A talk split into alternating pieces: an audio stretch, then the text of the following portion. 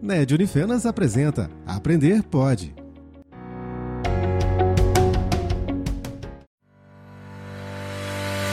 Olá, sou Eduarda, acadêmica do quarto período do curso de Pedagogia da Unifenas.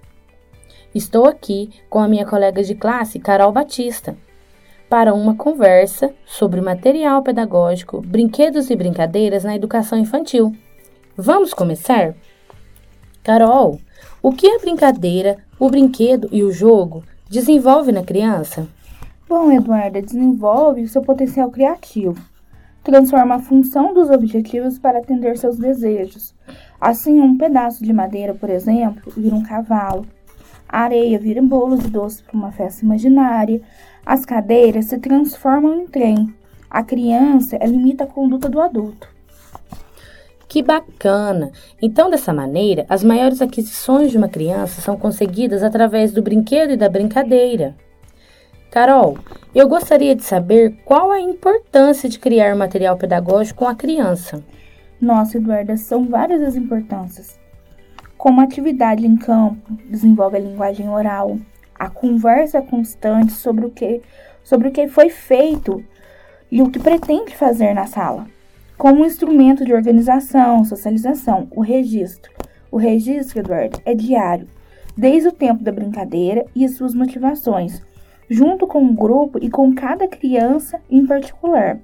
Aproveitando a fala do registro, cabe aos profissionais da educação planejar e replanejar diariamente as atividades a serem desenvolvidas, levando em conta as faixas etárias, os ritmos individuais, as condições sociais e culturais das crianças e seus familiares. Nossa, então criando material pedagógico com a criança também trabalha o seu desenvolvimento. Que interessante! Sendo assim, você poderia me dar alguns exemplos de algumas brincadeiras utilizadas em cada faixa etária? Sim, Eduarda. De 0 a 2 anos é música, túnel, rolar no chão. De 2 a 3 anos, brincar de lego, massinha caseira, rasgar revista, música, morto-vivo. De 3 a 4 anos, a brincadeira de túnel, andar em cima da corda, massinha, um giz mais fino, pintar de lápis de cor, tinta guache, cobra cega. De 4 a 5 anos, pular corda, pega-pega, massinha, lápis de cor, fazer colagem de crepom.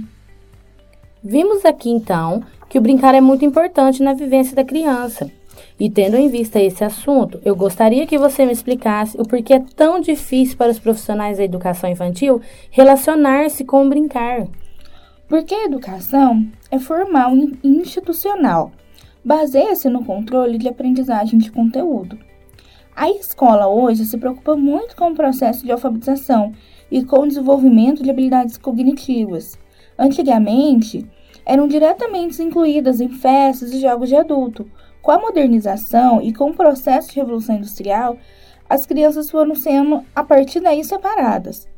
Com isso, eu quero explicar que a civilização passou a se preocupar com a, com a formação dos indivíduos, moldando suas habilidades produtivas e racionais. Assim, os educadores e pais voltaram para essa tarefa, deslocando a esfera emocional para o segundo plano. Certo.